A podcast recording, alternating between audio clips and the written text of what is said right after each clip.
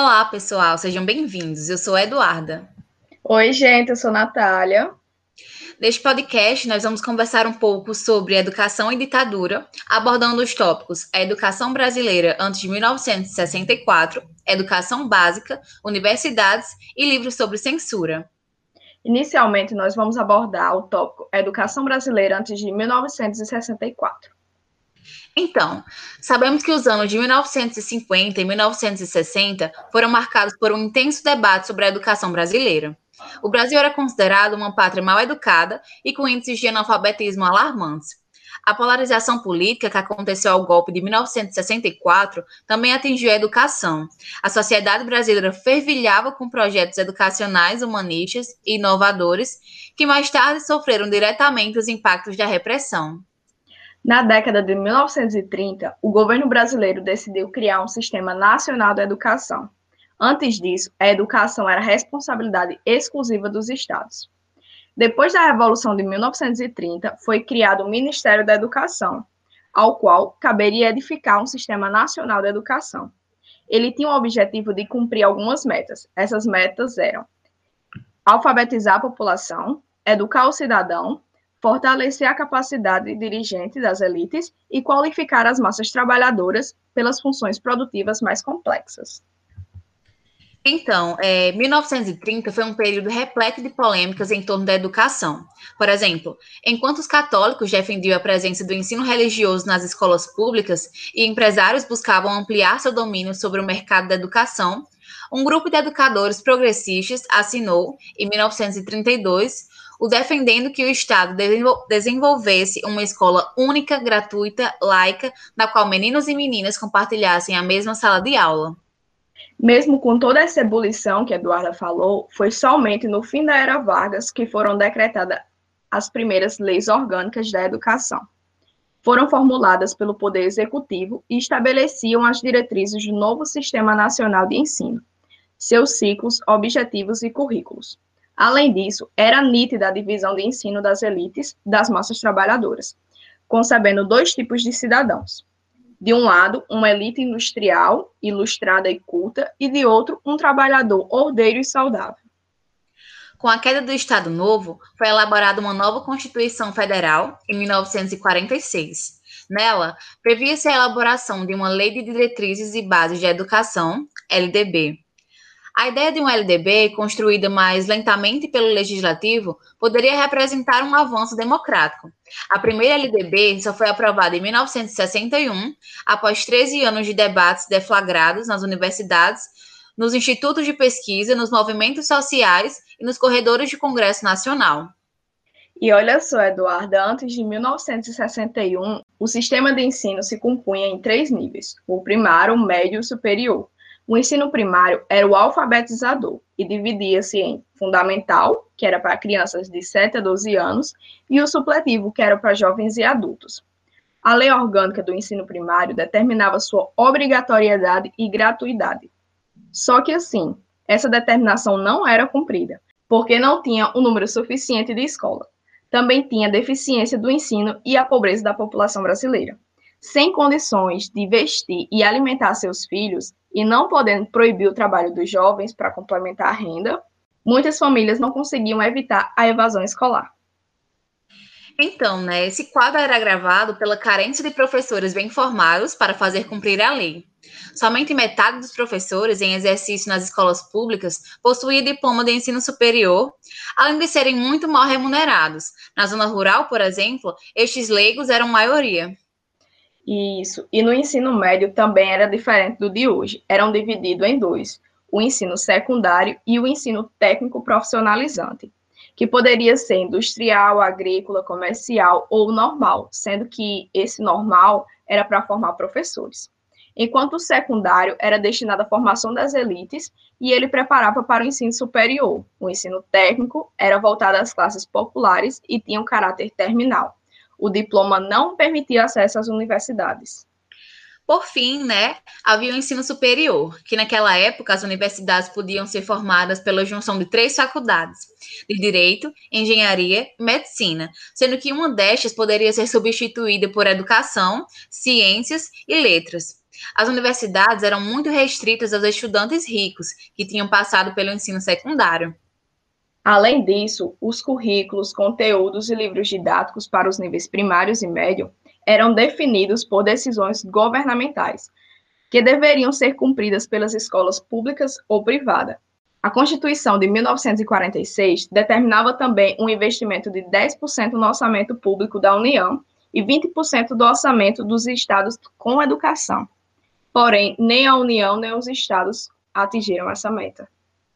Então, né, em 1950, grande parte da população era considerada analfabeta, o que era justificado pelas tantas precariedades que haviam naquela época e pelas grandes desigualdades econômicas e religiosas.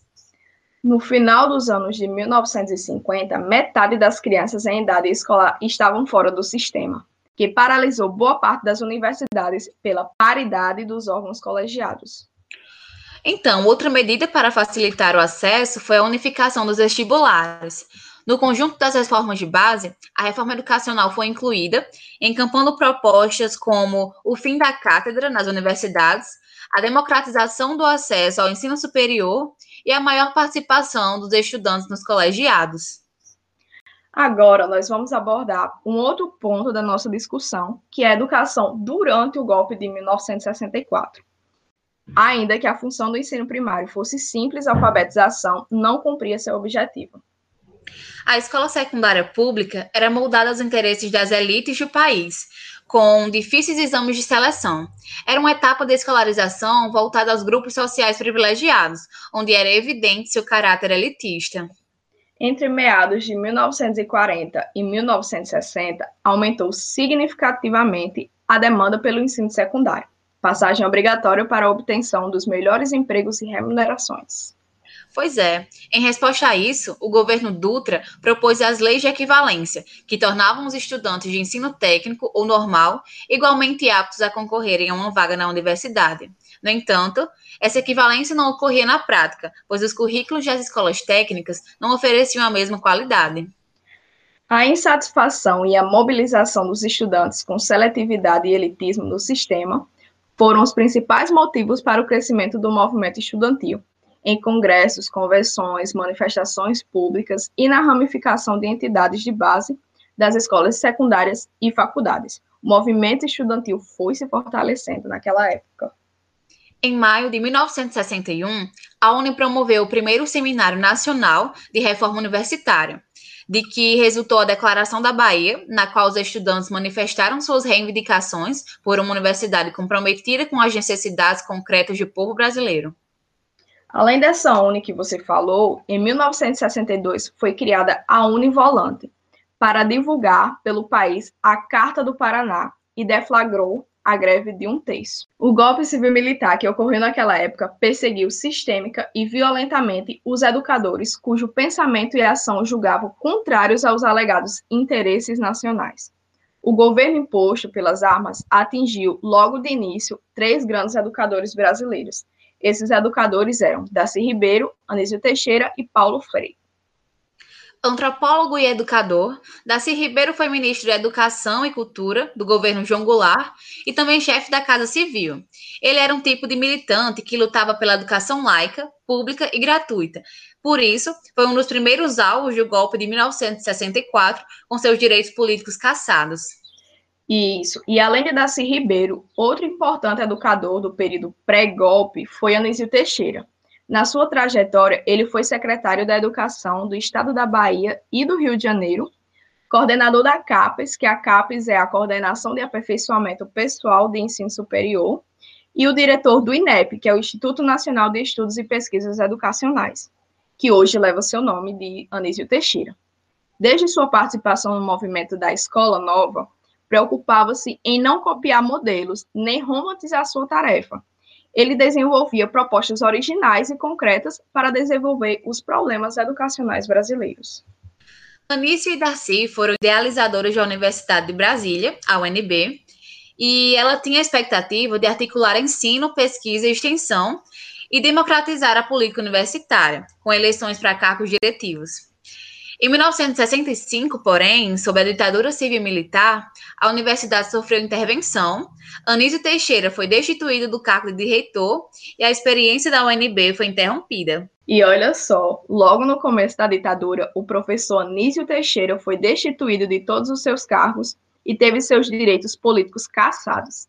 Tragicamente, em março de 1971, foi encontrado morto no fosso de um elevador em circunstâncias que são consideradas obscuras.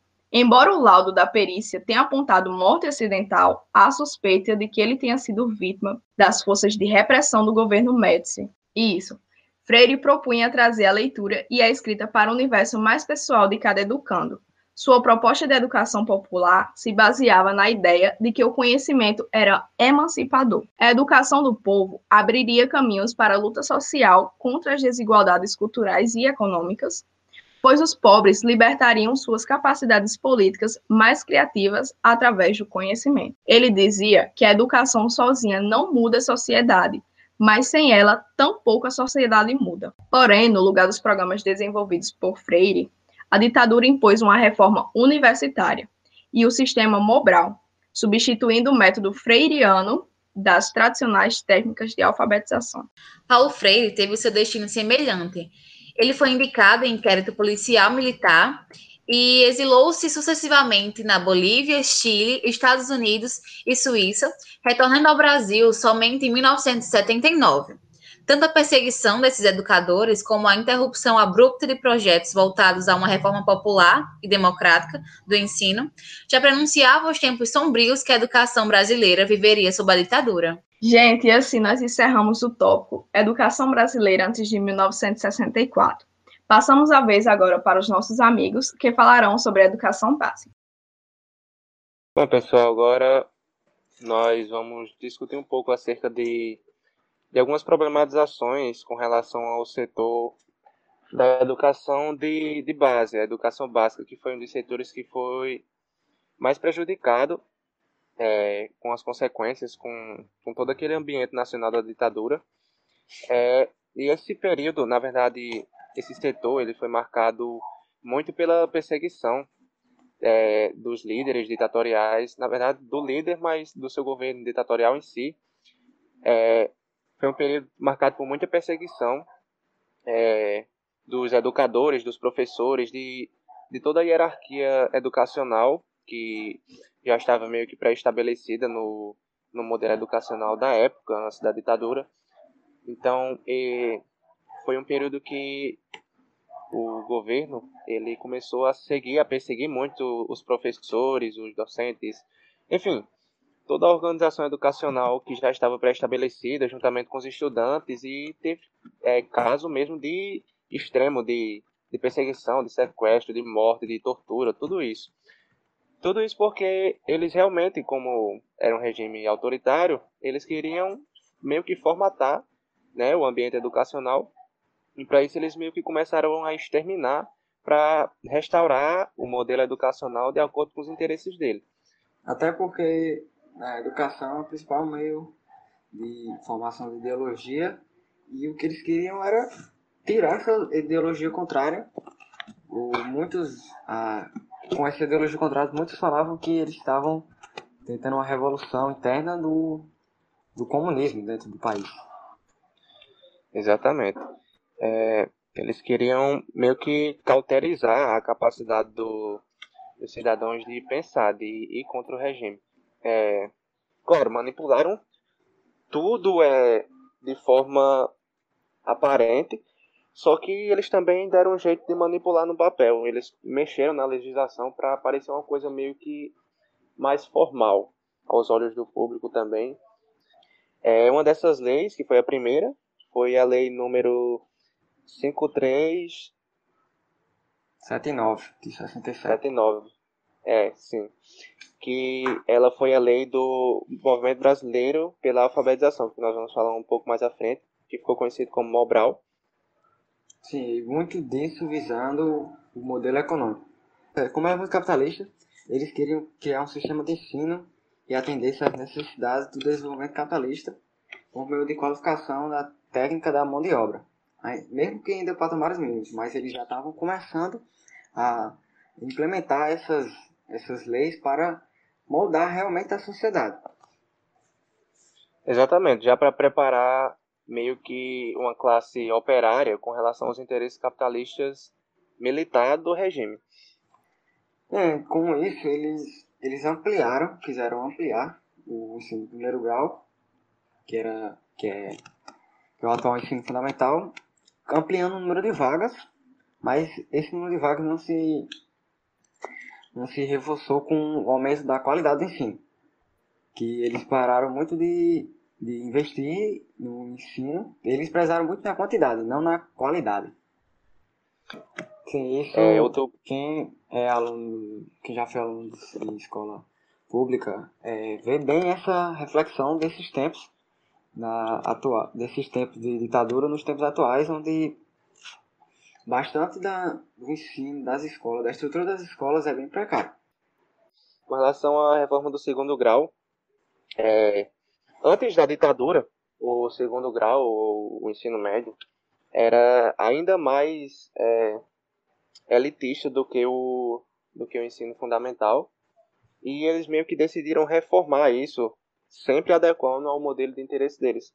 Então eles moldaram o ensino fundamental mais para a parte técnica. Eles começaram a aumentar a exclusividade técnica do ensino médio para que justamente eles qualificassem minimamente é, a classe operária. É, outro ponto que, que foi muito importante é, como consequência dessa da questão da superlotação do ensino, que a quantidade de estudantes aumentou muito, só que a verba é, não foi proporcional e isso meio que, é, meio que causou uma desqualificação, entre aspas, é, do ensino dos docentes, porque com, com uma quantidade baixa de investimentos na educação, os docentes começaram a ter uma formação meio que precária, é, meio que insuficiente para o ensino da época. Então, foi começou uma coisa bem bagunçada. É, os professores começaram a entrar a, assumir o cargo de professor, de docente, é, com muito pouca qualificação e isso também derivou no, no ensino precário, enfim, foi meio que formando uma bola de neve. E para deixar claro a gravidade dessa deteriorização do, da educação, no, por volta do. Foi lá pelo ano de 1982, no, já no final da ditadura, o Banco Mundial ele fez um estudo que indicou que o Brasil era o país que menos investia de toda a América Latina no, na educação, cerca de 6,5% do PIB enquanto o Haiti, que, que era o penúltimo, ele investia é, 11,3, quase o dobro do, do que o Brasil investia, sendo que ele estava apenas uma colocação acima. Bom, e como eu falei inicialmente, que nós iríamos retomar a, ao Movimento Brasileiro pela Alfabetização, que foi criado pela primeira lei que eu citei anteriormente, é, esse, esse, esse movimento é uma coisa bem polêmica e irônica ao mesmo tempo porque ele ficou justamente conhecido pela sua ineficácia. O, os caras lá, que o ministro da Educação, ele prometeu que com esse movimento ele meio que erradicaria a, o, o analfabetismo no Brasil em cerca de 10 anos após o, o início do funcionamento desse movimento. Só que 10 anos depois, é, foi comprovado que o, que o analfabetismo ele foi diminuído é, em menos de 3%. Então, uma coisa bem irônica. É, eles criaram um movimento para erradicar a, a, o analfabetismo e no prazo que eles disseram que iria erradicar, é, é a, o analfabetismo só foi diminuído em menos de 3%. E é, ia ser implementado no governo de Goulart, antes do golpe, ser implementado um programa coordenado por Paulo Freire, que adotava um método para o desenvolvimento no ciclo de alfabetização no movimento popular da cultura, que isso foi chamado de MPC. Que, segundo Paulo Freire, a leitura do mundo precede a leitura da palavra. Ou seja, de, em contraponto do, da formação que a ditadura estava proporcionando, era como era proporcionaria é, criar é, pessoas mais filosóficas do que operárias, que trabalhassem só para aumentar o capitalismo, não aumentar é, o nível intelectual das pessoas. Isso também é, muitas vezes fazia com que essa falta de incentivo fazia com que a evasão escolar ou as pessoas se darem por, por satisfeito só com essa só com essa esse esse método de ensino muito discrepante a a, a economia tipo do, muita gente rica ou pouca gente rica muita gente pobre é, muitos é, saíam das escolas para ajudar em casa com o trabalho. E com essa satisfação com pouco, já para ingressar no mercado de trabalho, era uma das principais causas da evasão escolar. Sim, que foi basicamente uma manipulação, é, tipo, mental, entre aspas, que foi estruturada pelo governo. Eles meio que estabeleciam a ideia na cabeça do, dos analfabetos funcionais que existia a possibilidade de escolha. É, por exemplo, a pessoa terminar o ensino médio e escolher entre o ensino técnico ou o ensino superior. Sendo que o modelo que eles estabeleceram na época não, não permitia que, que uma pessoa da classe operária ele, ele escolhesse e conseguisse ir para um ensino superior. Todo, toda a estrutura do ensino girava em torno de meio que uma estagnação. O operário deveria seguir aquele plano, ele deveria seguir o ensino fundamental, ensino médio, depois do ensino médio se especializar no técnico para ir para uma fábrica. Nesse ponto a gente pode puxar a, a escola particular, a construção do mito da escola particular, que era, era, historicamente ela foi ocupada pela Igreja Católica, mas com a ditadura teve uma maior participação do empresariado laico. Tipo, os, os da elite, em busca de uma escola de melhor qualidade, é, justamente por causa dessa deteriorização da escola pública, os, esses filhos dos mais ricos procuravam se beneficiar com as escolas privadas. Por isso que tem muito, muito disso é, refletido atualmente. Muita gente prefere ir para a escola pagar para ensinar, para ter uma, escola de qualidade, mas não nem sempre é, é desse jeito. Mas esse mito foi criado durante essa época que a maioria das escolas seriam uma formação seria boa uma formação numa escola privada pagasse para ter esse, esse, esse, e muitas vezes treinava esses alunos para o vestibular por isso que tem tanta essa discrepância e muitas poucas pessoas na escola pública ingressavam na, nas universidades justamente é meio que a perpetuação daquela ideia de que é, a a educação de qualidade era elitista. É, era só a elite que conseguia, que, que tinha acesso a uma educação de qualidade. É, mas com essa mudança de ensino, as escolas particulares não, não é, deixaram de sofrer por causa disso. Não, elas sofreram, mas com o esculhambamento das escolas públicas, tinha esse mito de que as escolas particulares eram melhores. E, e outro ponto que a gente pode falar do que de muita, que houve muita perseguição, essas coisas, foi o autoritarismo nas escolas. É, de, era de caráter da, do ensino que tinha muitos conservadores que ensinavam a disciplina, a moral e a, e a obediência.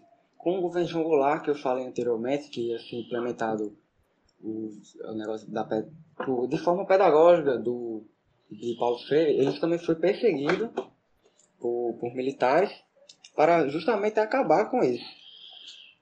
E eles foram perseguidos por causa que eles tinham, teriam como terrorismo intelectual. Bem, esse autoritarismo é, no conteúdo escolar se, se, se revertia muito no, nos professores, pois a imagem dos professores era a imagem que dava medo. E outro ponto que ainda ainda reflete mais, traduz mais esse autoritarismo, é que os diretores de escolas eram eleitos por, por políticos, o que controlava mais ainda o, o, o método de ensino, né? Outro, Sim, outro tudo isso para Sim, ah, tudo isso para moldar, para moldar a, a classe operária, né, de acordo com os interesses deles. Eles queriam estabelecer é, criar, desenvolver uma classe operária que fosse subsidiante a eles, que obedecessem, que seguissem ordens, que aprendessem a ter disciplina, tudo característica de um regime, de um regime autoritário, né, que a classe mais baixa, literalmente controlada pelo, pelo governo autoritário, de acordo com seus interesses. Sim, eles davam uma bastante ênfase no patriotismo, que era porque muitas das vezes, tipo, uma vez por semana, eles teriam que cantar hinos. Tinha muita competição entre alunos e, e também tem, tem, acho que até hoje, né, isso que é, agregam pontos extras para quem desfila no, no 7 de setembro. Bem, eu, eu desfilar no 7 de setembro só por causa desses pontos extras. Não? Exatamente. Ainda hoje tem essas, esses, esses recursos do patriotismo, mesmo depois da, da ditadura, mesmo com governos que se dizem liberalistas, ainda se perpetua essa marca de, de, de patriotismo. Bem, dentro disso também tinha ou, é, ocorreu a doutrina Doutrina de Segurança Nacional nas Escolas, que foi criada pelo Ministério da Educação e Cultura, o MEC, que era para difundir essa ideologia autoritária dentro das escolas.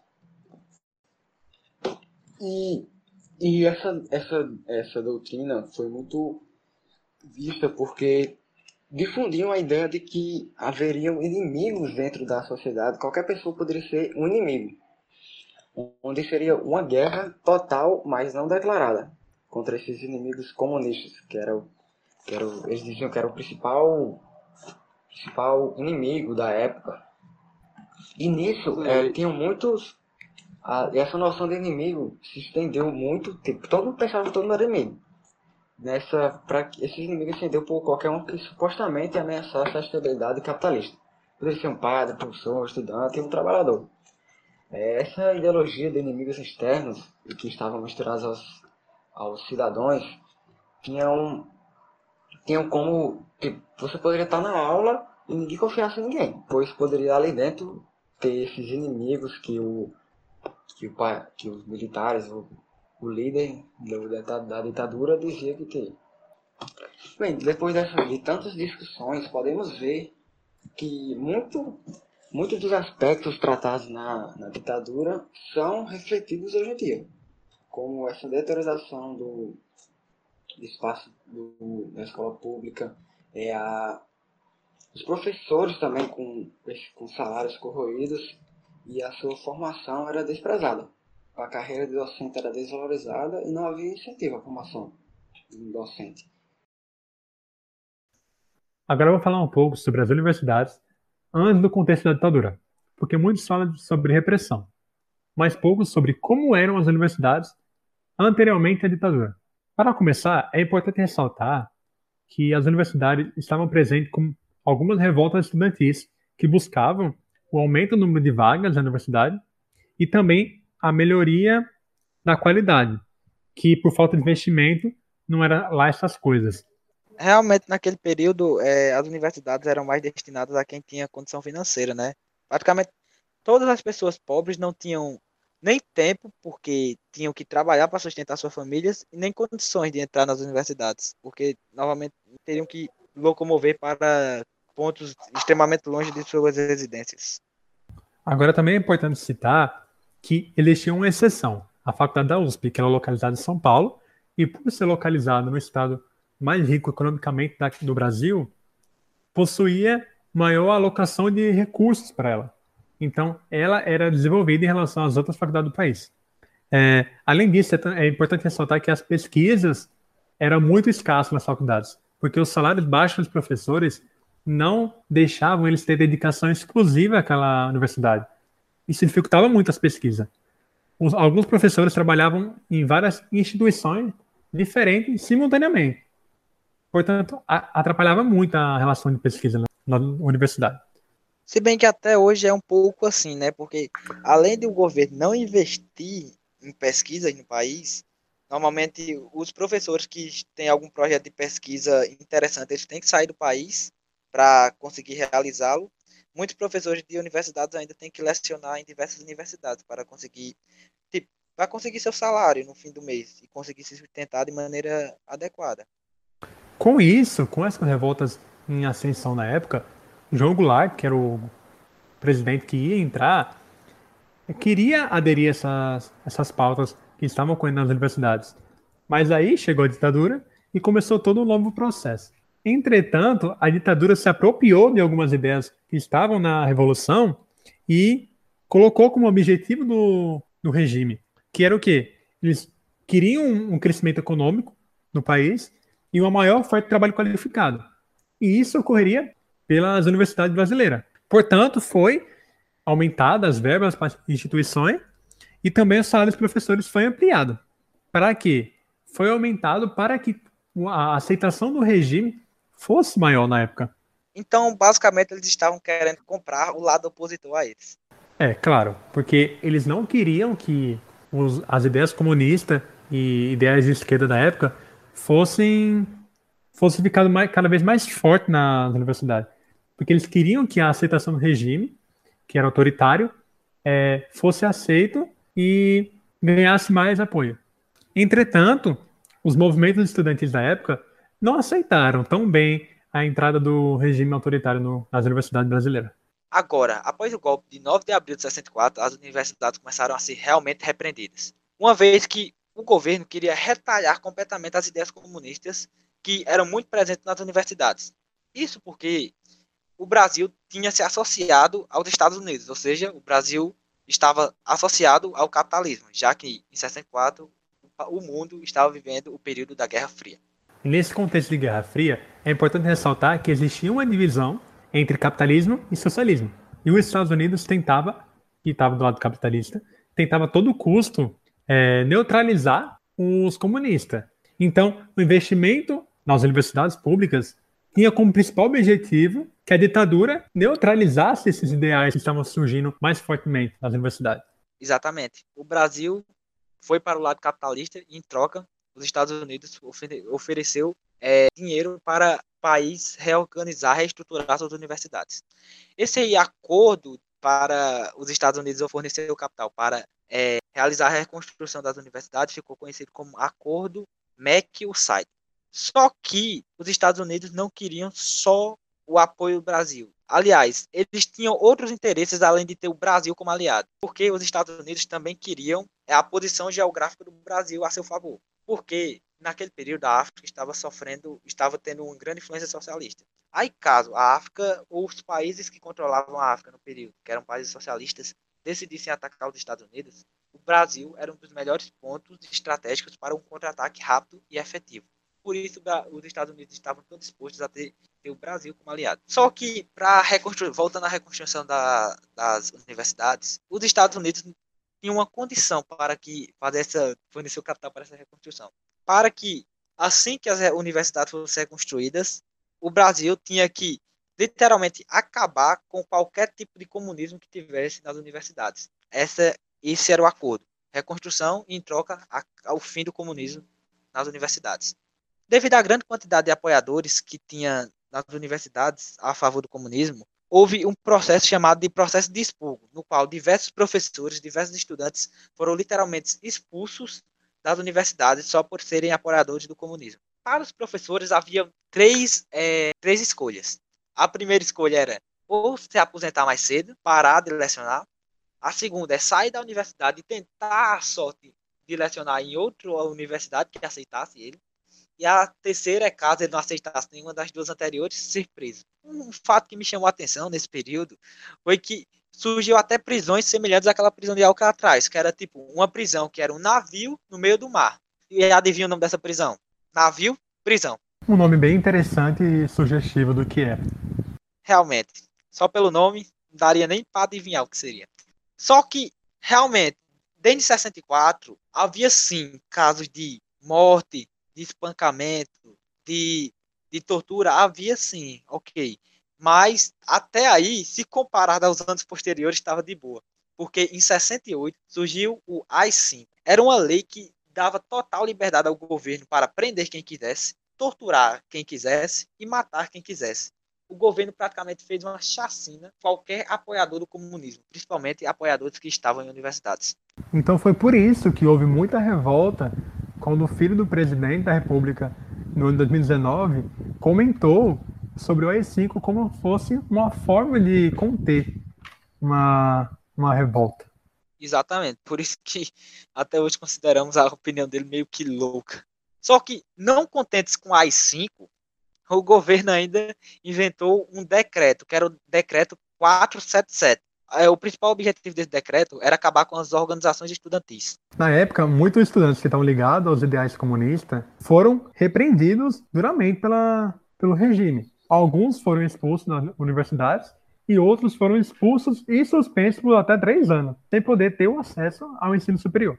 Não contentes com a AI-5 e com a 477, o governo ainda criou a Assessoria de Segurança e Informação, ou também conhecido como ASI. A ASI era basicamente responsável por não permitir a liberdade de ideias dentro das instituições, uma vez que ela foi montada também para desmontar as organizações estudantis, responsável por colocar espiões fingindo ser colegas dos alunos para descobrir quais organizações eram contra o governo e como e quais eram seus líderes. Então, nesse período, muitos alunos pararam até de confiar na própria sombra, já que qualquer um poderia ser um espião, só esperando ele falar alguma coisa contra o governo para o denunciar e o torturar e o matar, já que com a AI-5 eles não precisavam nem de prova para fazer isso. Só que, é, mas realmente, os anos de 68 a 70 foram os anos mais repressivos. Mas, tipo, a partir de 70, do ano de 1970, alguns professores já receberam anistia, tipo, foram libertos e, sofrer, e receberam anistia. Não era tidos mais como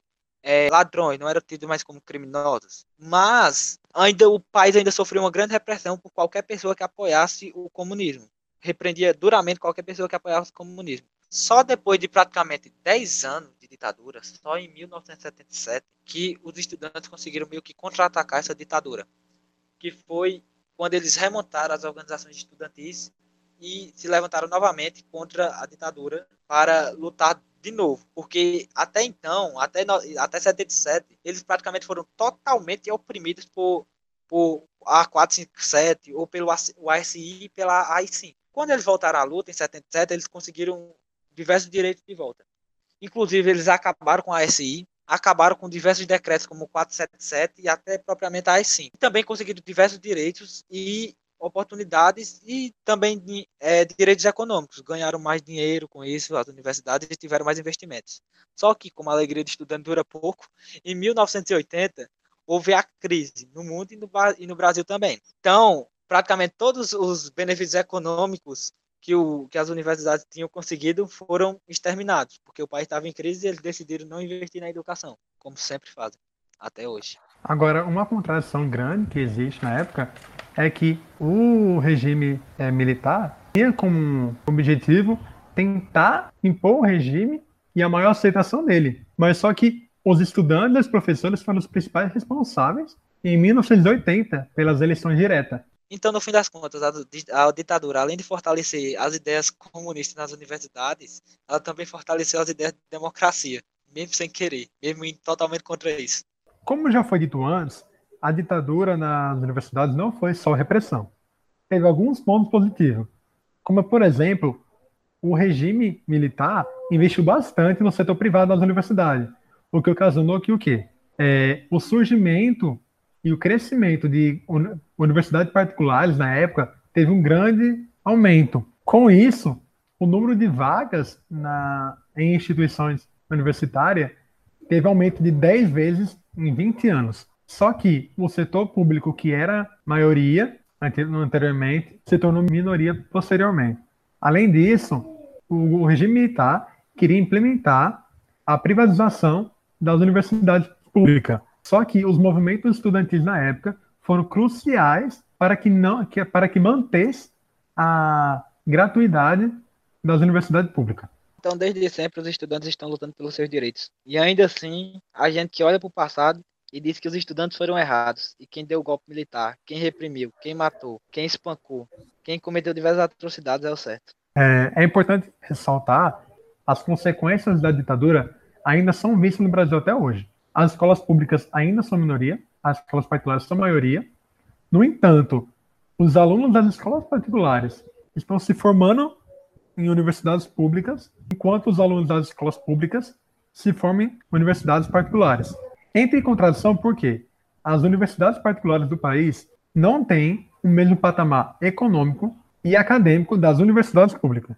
Portanto, gera uma contradição nas universidades do país. Isso muito se deve porque quem passa para as universidades públicas é quem tem, detém o maior base de conhecimento. E como as escolas particulares fornecem uma melhor base, é os alunos de escolas particulares que entram em universidades públicas. Muito pela discrepância do investimento nas escolas é, no ensino superior e no ensino básico do país. O investimento no ensino superior é muito mais acentuado, enquanto as escolas públicas ficam é, mais desfavorecidas. Portanto, mesmo a ditadura causando diversas portanto, mesmo a ditadura fazendo diversas atrocidades, matando, causando diversos problemas às universidades, aos professores que nelas lecionavam, aos estudantes que nelas estudavam, a ditadura meio que acabou fortalecendo as instituições das universidades e deixando elas mais capacitadas. E então, continuando o nosso debate sobre os impactos da ditadura na educação brasileira, agora nós vamos abordar mais assiduamente a questão da censura sofrida é, por parte da, da literatura e dos livros como um todo, produção literária como um todo. Como, por exemplo, é, a ditadura e o mercado editorial. Bem, é, agora, como o Manuel falou, o, o mercado editorial ele sofreu grandes mudanças durante a ditadura. No entanto, ao mesmo momento que o mercado foi crescendo, é, o governo ele possuía meio que controle sobre as editoras. Era uma forma ambígua que acontecia. Era um incentivo, mas ao mesmo tempo esse incentivo acontecia porque o governo militar ele queria apenas é, controlar é, os livros que existiam no Brasil. É, por isso, o que foi que aconteceu? Por isso, o que foi feito? O governo, ele com apoio de reformas educacionais, é, construiu é, um projeto que privilegiou as empresas Abril e José Olímpio, que eram as que eram apoiadas pelo governo. Com isso, essas empresas começaram a fornecer os livros didáticos que eram tradicionais, conservadores. E com isso, o governo conseguiu ter o controle é, das escolas. As pessoas eram, digamos que, possuíam uma ideologia que era totalmente voltada para os, os conceitos que a o governo militar de, é, ditatorial disse que era o certo. Como César tinha dito, é, o governo ele disfarçou inicialmente essa questão da produção cultural censurada com programas de ensino e de produção literária, desde quando essa produção ela não era voltada é, de uma forma abrangente às, às, várias áreas do ensino e várias vertentes ideológicas, apenas para vertentes conservadoras e tecnicistas. Eram vertentes tradicionais do ensino. Por exemplo, foi criado o Movimento Brasileiro de Alfabetização, conhecido como Mobral. E toda a produção, que foi em cerca de 50 milhões de livros, foi encomendada somente às editoras já citadas, as editoras José Olímpio e a editora Abril, que eram aquelas que eram a favor do governo ditatorial. E durante é, esse período de produção literária censurada pela, pela ditadura, é, as áreas que teve maior crescimento em produção literária foi a área religiosa, literatura e os livros didáticos. Com o passar do tempo, é, infelizmente, a repressão começou a tomar grandes proporções. É, da mesma forma é, que os livros começaram a ser praticamente censurados antes da sua publicação. É, com isso, o governo conseguiu ter um controle totalmente do, dos livros que entravam no Brasil e que eram publicados. Isso foi, foi possível por um decreto que é inacreditável, que foi um decreto que proibia a publicação prévia do, dos livros. O Brasil, na, na época, chegou a ter concursos que formavam censores, ou seja, existia, digamos que assim, é, um serviço público que proibia que livros fossem publicados no Brasil. Aí mostra como a história desse país é um pouco, digamos assim, inacreditável, né? Chegar a um ponto de, de proibir livros e até a perseguição é, contra autores que eram considerados opositores do governo. Isso, exatamente. A questão do decreto, que foi o AI-5, e a profissão censor, né, realmente existia a profissão, eram os censores, eles eram funcionários públicos, perseguiam toda a classe artística, eh, jornalística, enfim, assim como os autores, que eram explicitamente contra a censura, como por exemplo Jorge Amado e Érico Veríssimo, eles declaravam abertamente que preferiam publicar seus livros fora do Brasil ao ter que publicar no Brasil, mas se rendendo é, às imposições da censura ditatorial. Chegou ao ponto do Brasil, é, os alunos, os estudantes graduandos de, de matérias de cursos como as ciências sociais, não terem o que estudar, porque os livros eles eram pedidos.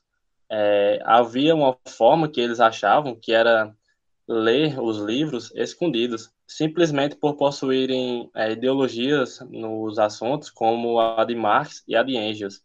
Isso, a partir daí, a gente já tira como, como foi um atraso nessa época né, para os estudantes. Infelizmente, as consequências são sentidas até hoje. O Brasil, o, principalmente a juventude, ela não possui um hábito de ler, principalmente a literatura. É, e com isso, esse tema é de importância gigantesca para a sociedade brasileira. Até tempos atrás, havia gente que defendia a ditadura. Talvez isso aconteça por falta de conhecimento, porque eu não acredito que a pessoa que saiba dessa história consiga apoiar tal, tal movimento. Com isso, a gente encerra o nosso programa de hoje e agradece principalmente aqueles que acreditam que esse período não foi um período bom para o Brasil. É importante salientar que esse período foi de grande negatividade para a educação. A educação foi um dos principais das principais esferas que sofreram com a ditadura. A gente fica por aqui e até um próximo programa.